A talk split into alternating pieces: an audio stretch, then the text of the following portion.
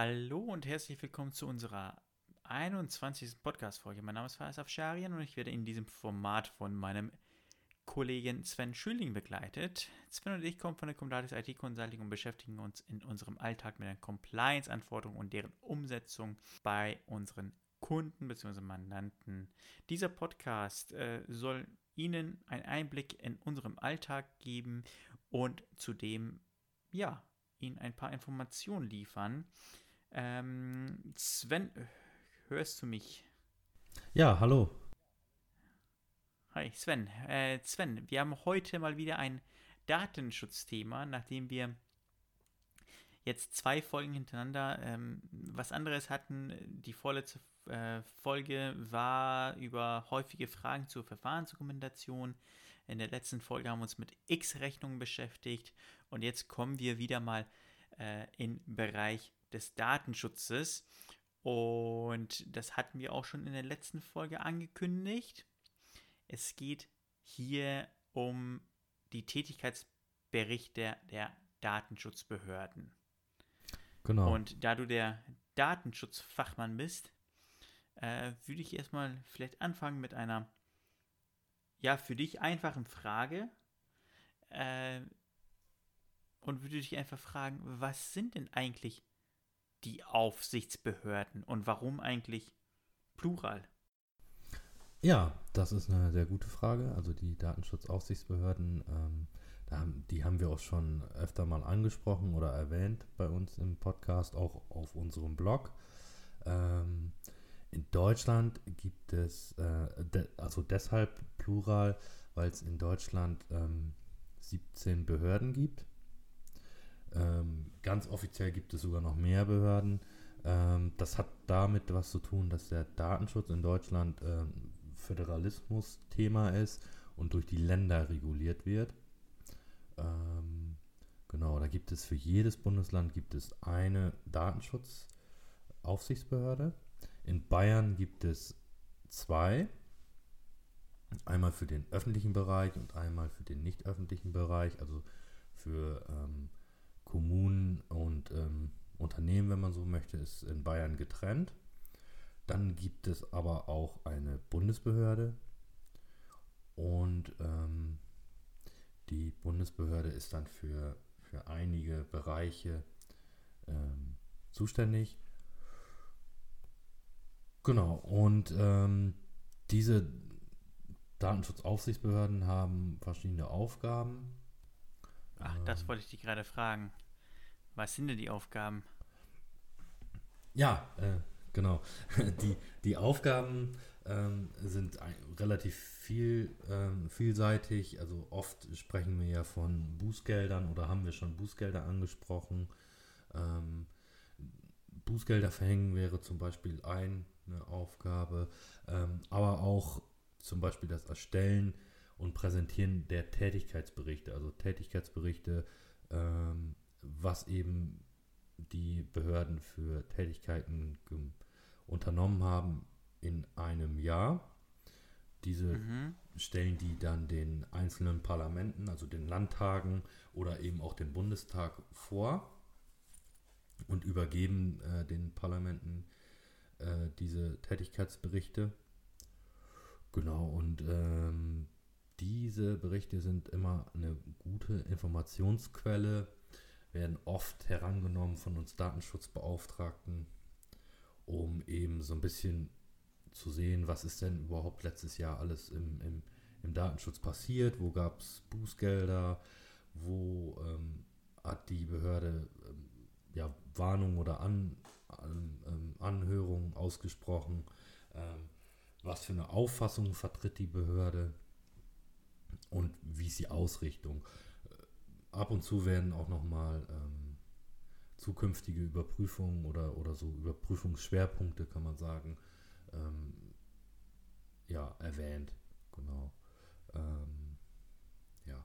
Nicht alle Informationen, die, die da erwähnt werden, ähm, sind, sind immer neu oder sind immer besonders aktuell, sind oft auch bekannt, aber manchmal kommt es dann auch zu, ähm, zu sogenannten so nebenbei Gesagtem, also dass über einen Sachverhalt gesprochen wird, der vielleicht nicht neu ist, aber nebenbei erwähnt dann eben die Behörde oder der, der oder die äh, Landesbeauftragte äh, etwas, was dann vielleicht dann doch wieder neu ist oder ähm, bemerkenswert mhm. ist sozusagen. Mhm. Ähm, du hast gerade von Informationen gesprochen, Sven. Ähm, äh, was sind das denn für Informationen? Da wird ähm, im, im, Grunde genommen die Tätigkeiten dann aufgeführt, die im letzten Jahr durch die äh, Beauftragten unternommen wurde. Also eben Bußgelder. Hast du da vielleicht ein Beispiel? Ja, zum Beispiel Bußgelder oder Überprüfungen ah, okay. oder Beratungen auch. Ähm, die, das wissen ja einige vielleicht gar nicht. Die äh, Datenschutzaufsichtsbehörden, die beraten ja auch viel. Also die, die, die meiste Tätigkeit, die die äh, Unternehmen sind beratende Funktionen. Da können sich dann äh, Unternehmen an diese Behörden wenden und ähm, dann überlegt die Behörde mit den Unternehmen zusammen, wie dann irgendwas umgesetzt werden kann. Auch mhm. ähm, Zusammenarbeit wird auch angesprochen. Also es gibt ja die, das hatten wir glaube ich schon mal erwähnt, es gibt ja die, die ähm, Datenschutzkonferenz. Ähm, das wird dann auch immer angesprochen. Solche, solche Dinge. Ähm, ja, und wie gesagt, Überprüfungen auch. Nicht unbedingt immer nur Überprüfungen, die auch zum Bußgeld führten, sondern auch sonstige Überprüfungen werden angesprochen. Genau. Mhm. So, da sind also die Aufgaben quasi. Die Tätigkeiten. Die ja. hat. Genau. Die Tätigkeiten. Ja. Genau. Ähm, was, du hast Informationen gesammelt auf jeden Fall, das weiß ich. Ähm, was hast du uns denn dazu rausgefiltert? Ja, genau. Also ähm, wir haben uns ähm, diese Berichte alle mal durchgeschaut und haben die gefiltert, so nach, ja, ich sag mal, nach, nach Wichtigkeit ähm, oder nach dem, was, was unsere Kunden oder auch unsere Zuhörer interessieren würde. Und haben die mal so ein bisschen gefiltert und gruppiert. Natürlich auch gekürzt, weil da doch recht lange Texte sind und die kann man, kann man nicht immer eins zu eins so weitergeben. Das wäre dann, das wird den Rahmen sprengen. Und ähm, ja, das würde ich gerne jetzt mal so ein bisschen runtergehen.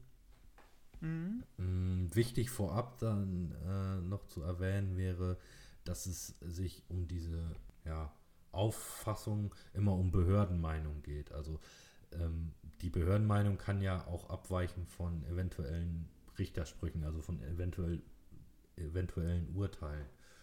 Ähm, ist auch in der, in der Vergangenheit schon vorgekommen, dass äh, die Behörde äh, Meinungen hat, die dann ähm, im Urteil aber anders, anders ähm, bewertet wurde. Mhm.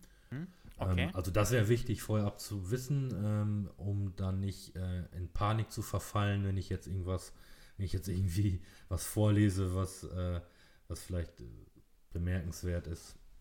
Ja, ich würde einfach anfangen mit dem Thema Beschäftigtendatenschutz. Äh, da ich, ich, ähm, ich werde da jetzt nicht genau sagen, in welchem Bundesland welche Behörde das ähm, bekannt gegeben hat. Das äh, kann man sich am besten auf unserem Blogbeitrag nochmal anschauen. Da haben wir nämlich einen Blogbeitrag mhm. zu geschrieben. Okay, also du hast äh, sozusagen alle Informationen erstmal gesammelt, äh, dann ähm, auch nach Bundesländern etc. pp. Aber jetzt für hier hast du dir, natürlich, das wird hier im, im Podcast natürlich auch den Rahmen sprengen wahrscheinlich, ne? Ähm, ein paar Themen runtergeschrieben, die interessant sein könnten, Bundesland unabhängig. Ja, genau, genau. Ja, also okay. in, in, unserem, ja. äh, in unserem Blogbeitrag haben wir auf jeden Fall die Bundesländer mit angegeben und die Fundstelle, sodass jeder dann mhm. nochmal in, in, in Volltext das nachlesen kann. Äh, die Berichte sind ja alle öffentlich im Internet, aber das wird jetzt hier im, im, im Podcast, glaube ich, ein bisschen zu, den, zu sehr den Rahmen sprengen, wenn ich jetzt hier die ganzen Fundstellen auf, auf ja. äh, zeige. Genau. Also ich würde mal anfangen mit Beschäftigten-Datenschutz, wie man so schön sagt, Arbeitnehmerdatenschutz. Ähm, da gab es ähm, zum Beispiel eine, einen Hinweis auf die, auf die Einwilligung in die Veröffentlichung Veröffentlichung von Lebensläufen. Ähm, da kam es wohl, da gab es wohl eine Einwilligung des Arbeitnehmers, äh, dass, die Leb dass der Lau Lebenslauf veröffentlicht werden darf. Und ähm, da hat die Behörde eben definiert, dass diese Einwilligung, die ja eigentlich äh, zeitunabhängig ist, also Einwilligungen sind immer so lange gültig, bis, bis sie widerrufen wurden, äh, aber in dem Fall eben an das Beschäftigungsende geknüpft ist. Der Mitarbeiter ist dann mhm. irgendwann ausgeschieden und dann wurde gesagt, da muss äh, diese, diese Veröffentlichung zurückgenommen werden. Also der Lebenslauf gelöscht werden, sozusagen. Äh, genau. Dann gab es, ähm, gab es eine, eine Einschätzung zu den, äh, zum Recht auf Kenntnisnahme, Einsicht in Unterlagen und Dokumente die personenbezogene Daten beinhalten. Ähm, das ist, muss sehr vollumfassend sein, vollumfänglich sein für die Arbeitnehmer. Das heißt, die haben dann ein sehr großes Recht, diese Dokumente, die in der Personalakte sind, einzusehen. Ähm, aber davon muss auch immer gesagt werden, sind keine Geschäftsgeheimnisse oder Rechte von geistigem Eigentum oder ähm, zum Beispiel Urheberrecht an Software zu beeinträchtigen. Also das kann der Arbeitgeber dann immer herausnehmen, das muss er nicht in diesem Auskunftsrecht mit einfließen lassen. Mhm. So muss die verantwortliche Stelle vor der Beauskunftung äh, immer abwägen, ob eben Geschäftsgeheimnisse vielleicht auch da enthalten sind und was nun überwiegt. Mhm. Genau. Dann gab es eine Meinung bezüglich der Erfassung von der täglichen Arbeitszeit mittels Fingerabdruckscanner. Das ist nach Meinung der Behörde ähm, unzulässig, weil es auch risikoarmere Mittel gibt, diese Arbeitszeit zu erfassen. Genau. Mhm. Äh, fand ich auch ganz interessant, habe, hört man ja immer häufiger, dass es sowas gibt.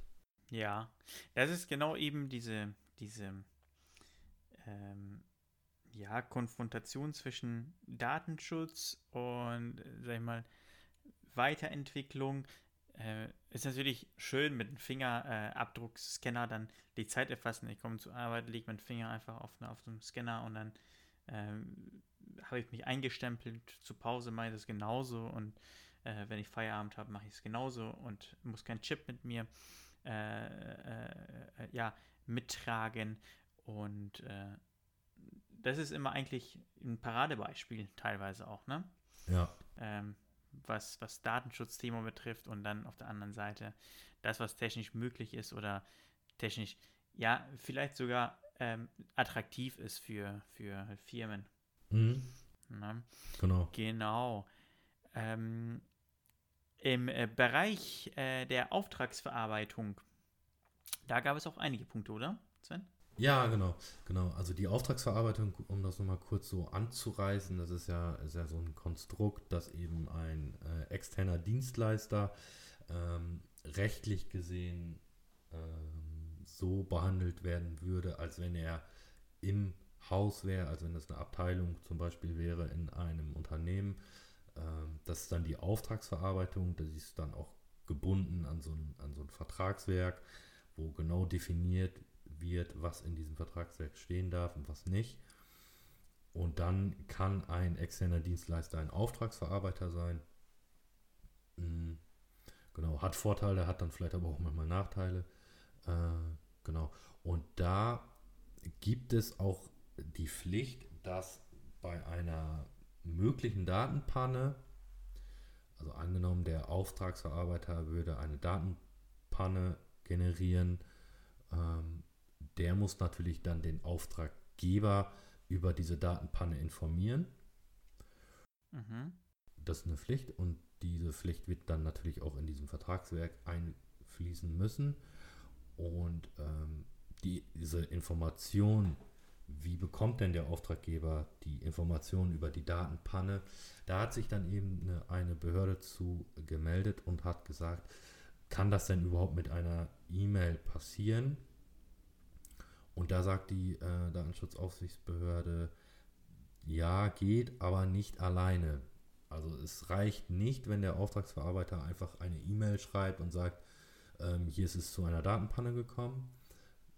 Ja, hat natürlich auch praktische Hintergründe. Ähm, so eine E-Mail kann natürlich auch leicht mal ähm, untergehen. Das soll dann eben nicht passieren. Dann hat sich die Aufsichtsbehörde auch noch darüber geäußert, wie denn diese, diese Vereinbarung, dieses Vertragswerk konkret auszugestalten ist und hat dann eben gesagt, ähm, dass der, der Auftragsgegenstand, der Zweck der Verarbeitung sehr umfassend formuliert werden muss.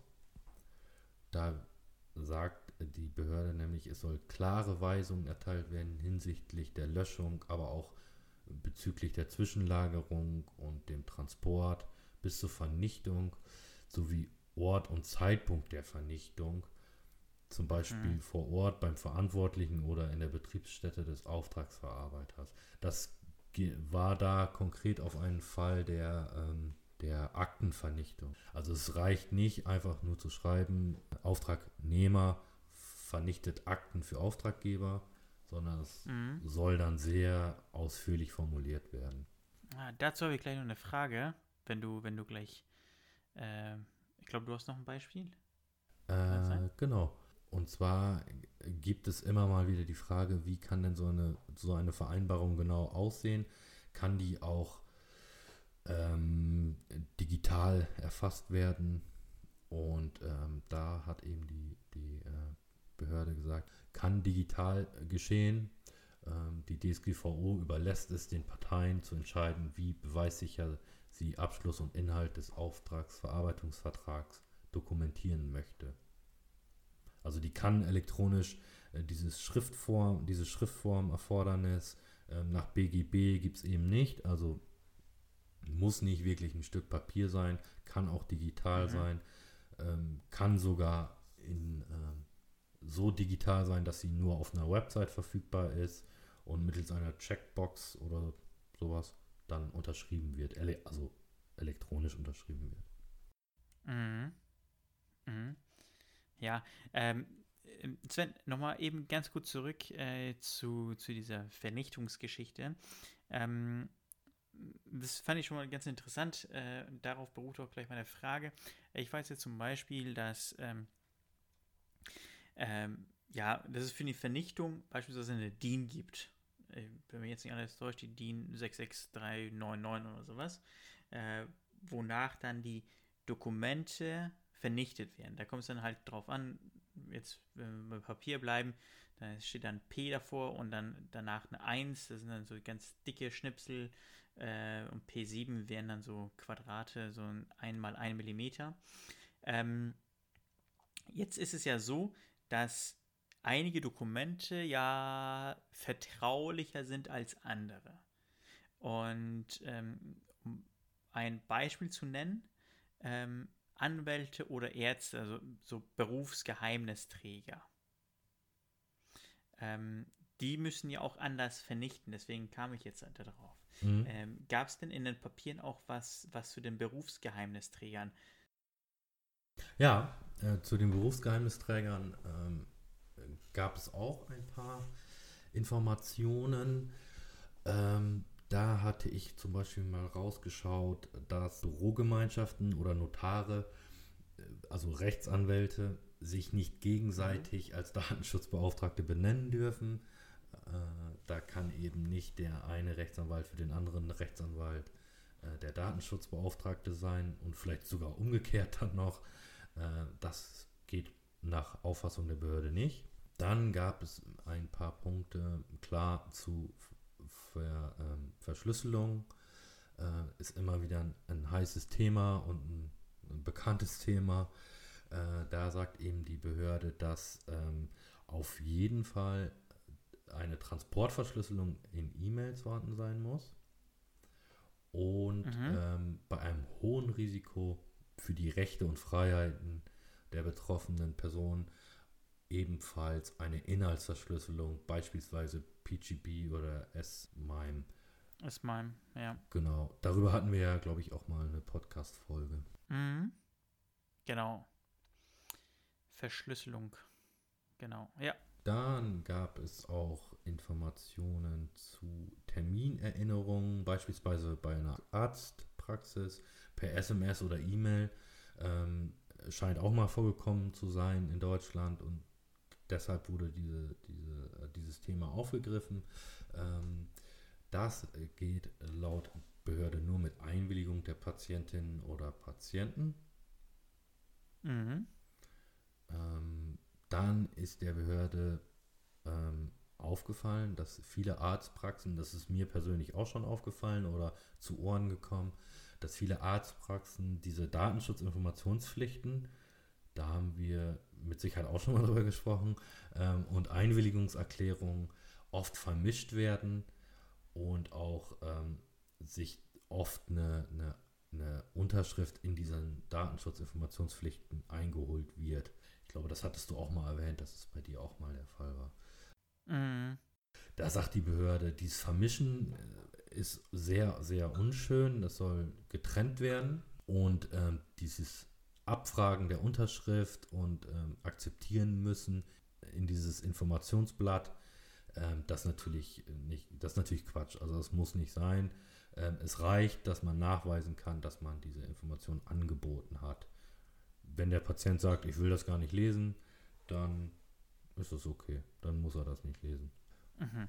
Genau, dann gab es nochmal einen Hinweis ähm, bezüglich Faxe. Ähm, da hat aber die Behörde gesagt, ähm, auch ein Fax hat hinsichtlich der Vertraulichkeit das gleiche Sicherheitsniveau wie eine unverschlüsselte E-Mail. Faxdienste enthalten auch keinerlei Sicherungsmaßnahmen, um die Vertraulichkeit der personenbezogenen Daten zu gewährleisten.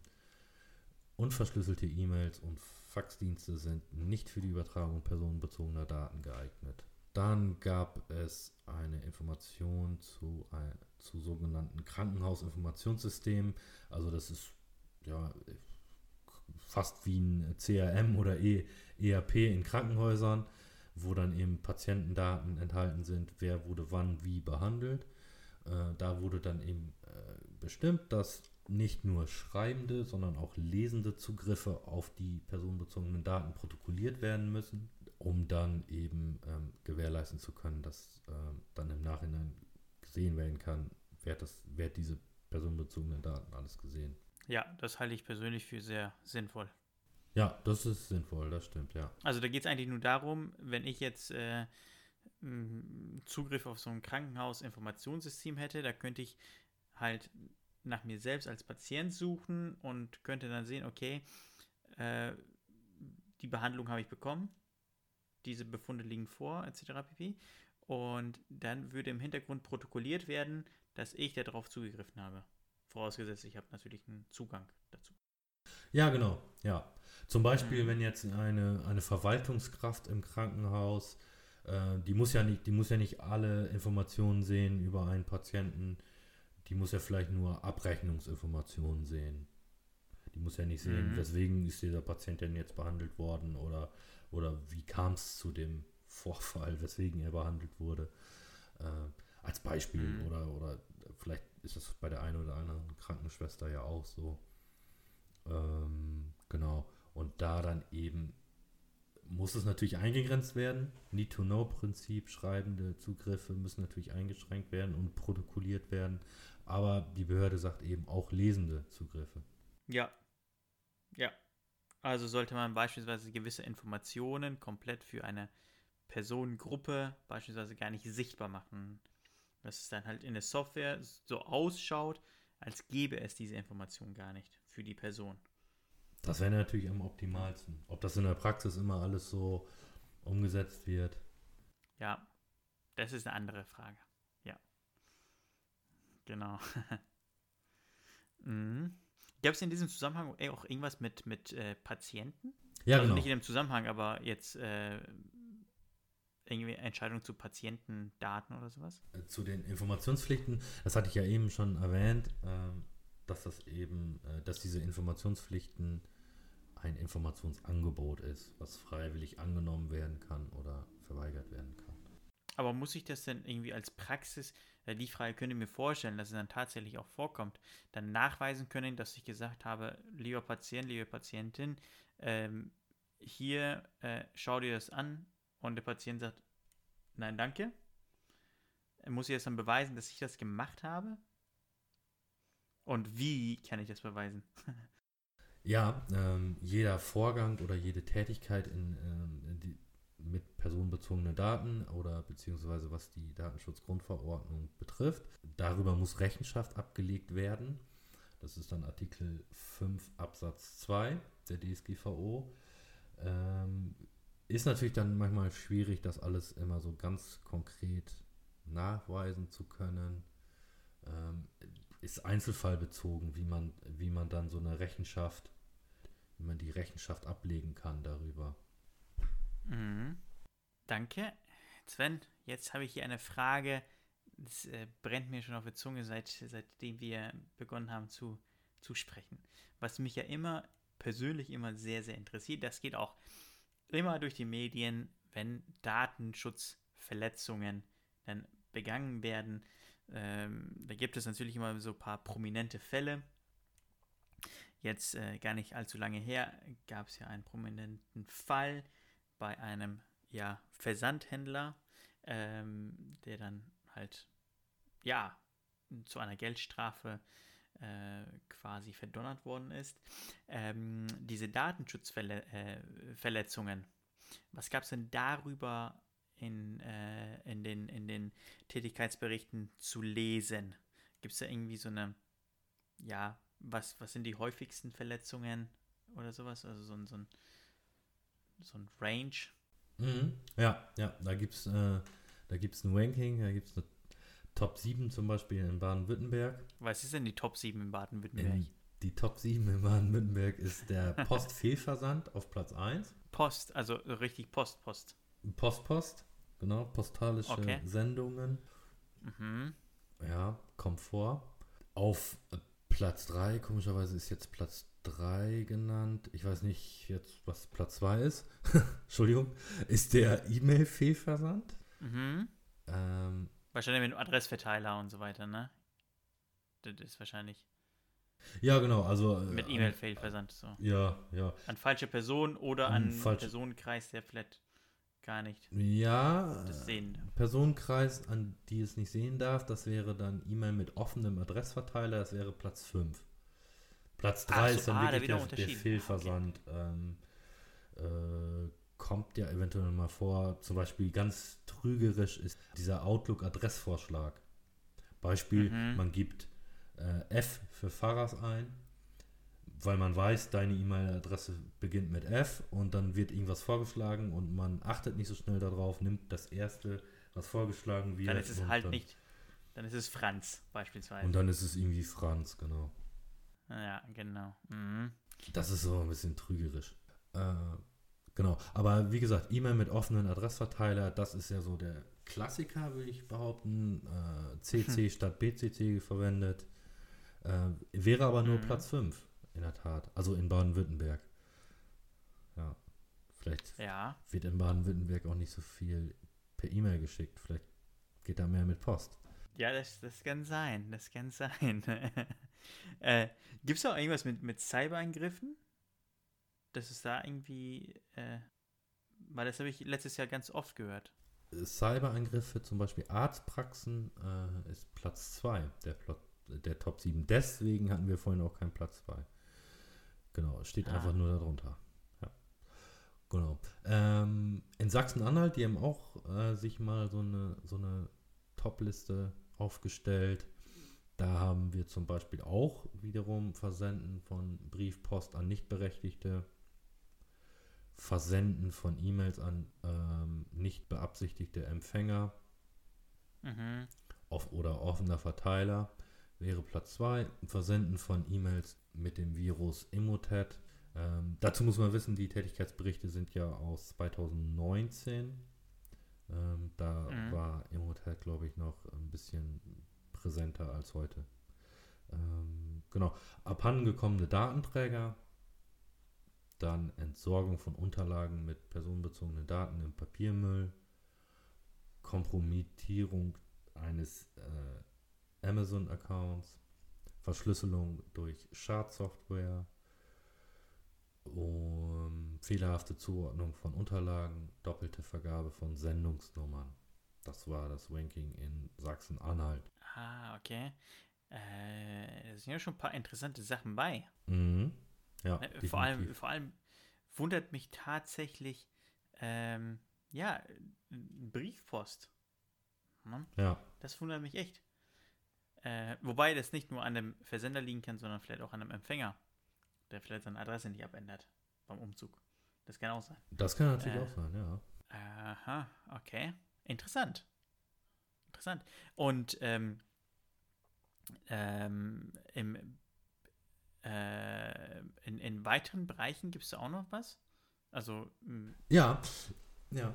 Gab auch noch weitere ähm, Themen, zum Beispiel so in dem Bereich Internet und Übermittlung, Veröffentlichung.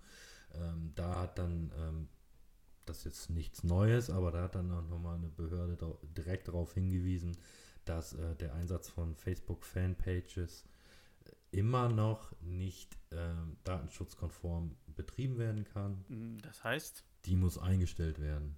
Also wenn du ein Unternehmen hast, dann musst du deine Fan Fanpage einstellen und so lange warten, bis es da vielleicht mal eine bessere Lösung gibt. Ach, mit Einstellen mal so einstampfen quasi. Einstampfen, deaktivieren, löschen.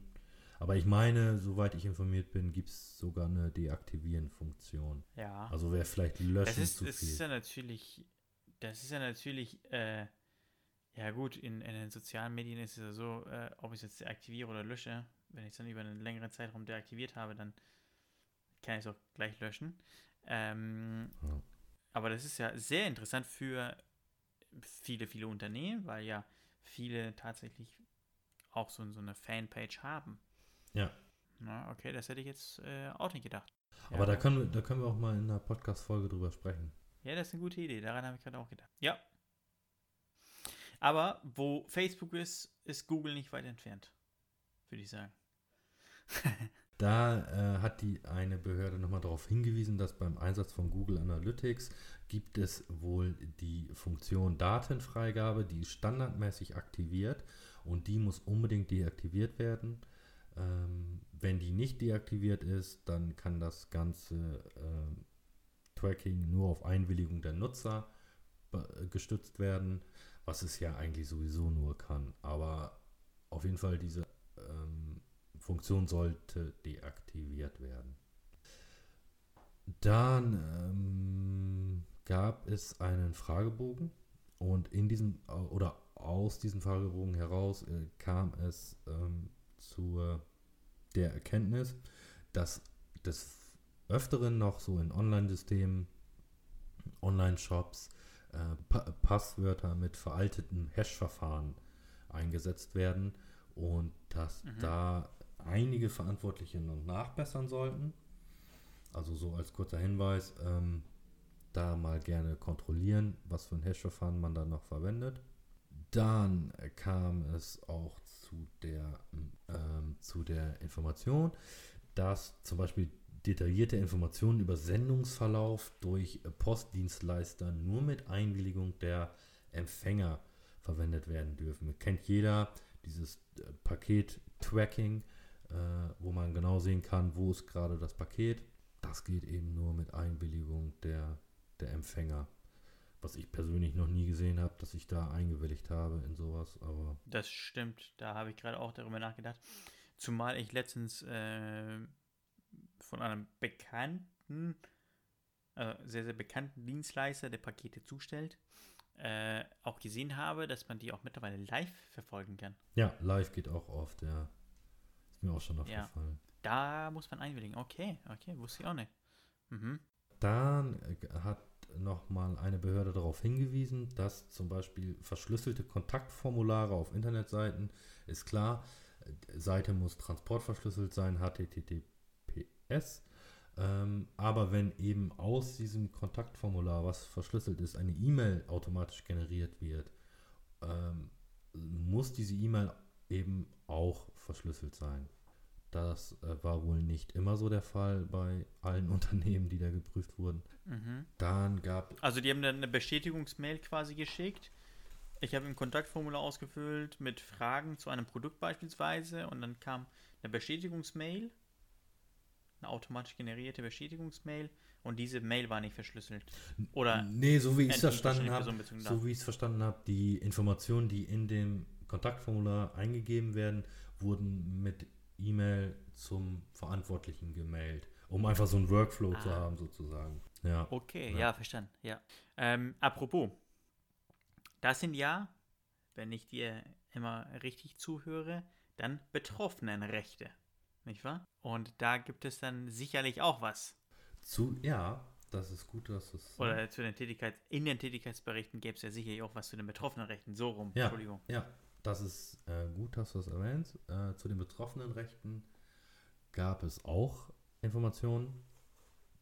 Und zwar ähm, eigentlich ganz interessant äh, aus, aus Sicht eines Datenschutzbeauftragten. Also ich fand es sehr interessant.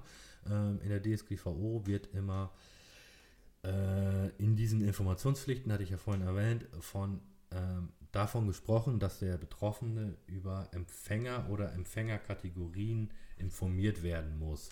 Wo gehen die personenbezogenen Daten der Betroffenen hin? Und da war es eigentlich immer der Fall, dass man sagen konnte, zum Beispiel, deine personenbezogenen Daten gehen an Autohäuser. Jetzt hat aber die Behörde gesagt, ja, nee, so einfach nicht. Empfängerkategorien können nur genannt werden, wenn es noch nicht absehbar ist, welche Empfänger es sind. Wenn aber schon Übermittlungen stattgefunden haben an Autohaus Mhm. Mustermann, dann muss auch wirklich dort reingeschrieben werden, Autohaus Mustermann und eben nicht Empfängerkategorien Doppelpunkt Autohäuser. Mhm. Ja, dann gab es Informationen zu äh, dem Umfang von, von Auskunftsrechten. Ähm, da gab es äh, ja immer mal die Frage, wie weit geht so ein Auskunftsrecht? Hatte ich ja vorhin schon gesagt. Ähm, da ist eben zu sagen, nicht nur Stammdaten, alles, was äh, da verfügbar ist, muss beauskunftet werden. Mhm. Ja, ähm, dann noch ein paar, ein paar Informationen zur Ähm, wo du Autohäuser gesagt hast. Ähm, was ist denn, ähm, was ist denn mit Werbung?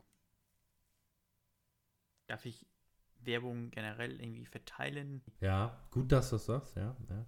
Es kommt dann, äh, es kommt in einem Moment oder es kommt anscheinend wohl häufiger vor, dass Kundenadressen, Kundendaten vermietet werden statt verkauft. Und Mhm. ähm, da hat dann auch eine Behörde sich dazu geäußert, dass das nicht im schutzwürdigen Interesse der Kunden steht und äh, nicht gemacht werden darf. Ohne Einwilligung natürlich. Das heißt also, die verkaufen nicht nur die Kundenadressen, die machen das so wie Netflix und äh, vermieten das? Ja, das äh, ist jetzt anscheinend so ein, so, ein, so ein gängiges Ding, dass Kunden, Mhm. Kundenadressen vermietet werden statt verkauft. Ja, war mir auch neu. Habe ich auch noch nicht gewusst. Interessant, interessant, ja, Ja. okay. Ähm, apropos, äh, apropos Werbung und äh, Netflix. Ähm, ich kann mich an, an äh, jetzt was erinnern. Äh, hatte ich gerade schon angesprochen. Ähm, ziemlich prominenter Fall, wo, wo es zu einem Bußgeld kam. Äh, da gab es eine Videoüberwachung. Mhm. Ähm, Videoüberwachung generell interessiert mich persönlich auch sehr, ähm, weil man immer mehr auch Kameras sieht. Egal jetzt ob privat oder in irgendwelchen ähm, Gebäuden, ähm, öffentlichen Räumen oder aber auch äh, so im Einzelhandel und so weiter. Mhm. Ähm, ich weiß auch, dass man darüber immer viel diskutiert. Da könnte ich mir natürlich vorstellen, dass jetzt ähm, bei den Tätigkeitsberichten da auch relativ viel zur Videoüberwachung gibt. Mhm. Ja, da gab es einige Punkte. Ähm, ist auch ein Tipp von mir, da mal reinzugucken. Ähm, zum Beispiel hat äh, sich oder haben sich die Behörden da auch mal geäußert, ähm, in welchen Fällen das denn überhaupt alles zu einer Videoüberwachung kommen darf und hat, haben dann eben bestimmt, dass es nur wirklich ganz konkrete Fälle sein dürfen und es auch wirklich nachweisbar äh, sein muss, dass zum Beispiel in diesem Bereich, der Video überwacht werden soll, auch äh, zu Straftaten gekommen ist. Und das muss, wie gesagt, der Behörde folgend ähm, auch nachweisbar sein. Das heißt, ähm, da darf nicht im, im Vorhinein gesagt werden, könnte da zu einer Straftat kommen. Es muss sogar mal zu einer Straftat in diesem Bereich gekommen sein. Okay, das klingt jetzt für mich so, so semi-gut, muss ich ganz ehrlich sagen, weil, äh, weil man trifft ja auch präventive Maßnahmen, ja. dass dann tatsächlich sowas gar nicht vorkommt. Und wenn ich dann sage, okay, du darfst vorher nichts machen, bis irgendwas vorkommt, äh, es ist natürlich für einen Unternehmer natürlich unschön, ja. Um es jetzt nett zu sagen. ähm, wenn ich sage, okay, du bist jetzt, was weiß ich, meinetwegen Juwelier und darfst jetzt äh, deinen Laden nicht überwachen, weil es bis jetzt ne, zu, zu keinem Vorfall gekommen ist, ähm, ja, wir kommen dann für den Schaden auf. Ja, ja. Das ist äh, definitiv sehr praxisfern, muss ich auch sagen. Ähm, wo du Juwelier sagtest, bei Juwelieren haben die Behörden ein bisschen eingelenkt. Juwelieren, Tankstellen, wo ein Einbruch sehr wahrscheinlich sein kann, da sagen die Behörden, das kann dann auch präventiv verwendet werden. Da muss nicht unbedingt schon mal was passiert so. sein. Also da sind die ein bisschen praxisnah unterwegs. Okay, das, das wiederum ist natürlich wieder was anderes. Wenn dann noch von Branche zu Branche irgendwie äh, äh, unterschieden. Ja, das, das, das ist schon, schon gut, auch mit, dem, mit der Videoüberwachung, äh, wo du das sagtest, dass es so in gewissen Branchen dann tatsächlich so ist, dass man sagt, okay, ja, sehen wir als Präventivmaßnahme an, so dass dann halt jetzt, weiß ich nicht, jetzt äh, die, der Arztpraxis nebenan dann nicht äh, die Patientenräume oder, oder den Wartebereich dann filmt.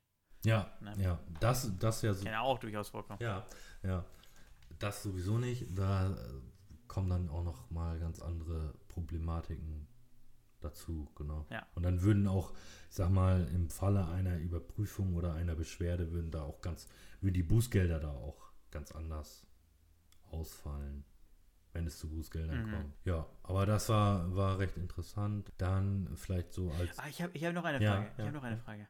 Ich habe eine Frage. Ähm, wir haben uns ein Auto mhm. und da muss man ja alles vorlegen. Also bevor man das Auto kauft. Mhm. Möchte jetzt ein, eine Probefahrt machen ähm, und da muss man ja irgendwie seinen, seinen Ausweis da abgeben und Führerschein und so weiter und so fort ähm, wo du vorhin auch Autohäuser sagtest. Mhm. Ähm, wie ist das denn geregelt eigentlich?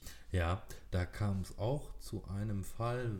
Ähm, aufgrund dessen hat dann auch eine Behörde da mal das Ganze bewertet und da hat das Autohaus diese Ausweise und Führerscheine kopiert und mhm. da hat dann auch die Behörde gesagt, natürlich muss das Autohaus wissen, wer hat dann gerade das Auto zur Probefahrt mit Allerdings sagt auch äh, die Behörde, es muss ja nicht unbedingt kopiert werden. Es reicht ja auch, wenn die Daten einfach nur erhoben werden. Also eingesehen werden. Ja, genau. Also es sollte dann auf das Anfertigen einer entsprechenden Kopie verzichtet werden. Mhm. Ja, klar, der Verkäufer, der möchte ja auch irgendwie schnell dann seine Arbeit erledigen und einen Schlüssel übergeben. Man hat auch vielleicht als, als Interessent auch nicht die Geduld, bis dann einer alles abgetippt hat und, und ja, ja. Ja, genau. Ja. ja. Aber du hast schon gesagt, einige äh, Sachen sind so ein bisschen, ja, äh, wie hast du es genannt? Äh, praxisfern. Praxisfern, genau, ja. Mhm. So, jo, äh, Sven, wir sind äh, schon fast bei einer Stunde. Ähm, ich äh, glaube, du hast noch ein paar mehr Sachen. Allerdings ist es so, dass wir jetzt unsere Zeit dann tatsächlich erreicht haben. Ja. Ähm, du hast allerdings alles schön fein säuberlich, wie ich dich kenne, aufgeschrieben und in unserem Blog auf äh, comdates.de veröffentlicht. Ja, genau. Ähm, darauf können wir sehr gerne verweisen für alle, die dieses Thema noch interessieren. Ähm, ich persönlich finde das super interessant, Mhm. ähm, wie halt die Stellungnahme dazu ist, was, was, äh, ja, was, was für Sachen dann auch beraten werden und, und vermittelt werden, ähm, finde ich, finde ich schon interessant. Bei einigen Sachen, da stimme ich voll und ganz zu, bei anderen Sachen denke ich so, hm, ja, praxisfern, so wie du sagtest. Ähm, werde ich mir auf alle Fälle mal durchlesen. Ja. Sind die schon veröffentlicht? Ähm, wir haben Ja, ne? es aufgrund der, der, der Komplexität so gemacht, dass wir da eine kleine Blog-Serie rausmachen. Ach, eine Blogserie noch besser. Okay. Dann ist es ja wunderschön, dass sie das jetzt hier in einem Podcast auch verpackt haben. Da Genau. ist es nämlich nicht portionsweise, sondern alles auf einmal. Im Blog ist es ein bisschen ausführlicher wahrscheinlich. Ja. Sehr gut. Ja, super, Sven. Vielen lieben Dank für, ähm, für deine Arbeit, ähm, Ja, ich danke für, auch. für die Informationen, die du jetzt geliefert hast. Äh, wie gesagt, äh, fand ich super interessant. Ähm, und immer zu jeder Frage eine Antwort. Äh, ja, perfekt. Ja. Dann würde ich sagen, Sven, machen wir an, diesem, an dieser Stelle Schluss. Ähm, ich bedanke mich nochmal bei dir. Ich danke dir auch. Und ja. äh, dann würde ich sagen, hören wir uns im nächsten Podcast auf an. ja, genau. Super, Dankeschön, vielen Dank fürs Zuhören und bis in vier Wochen.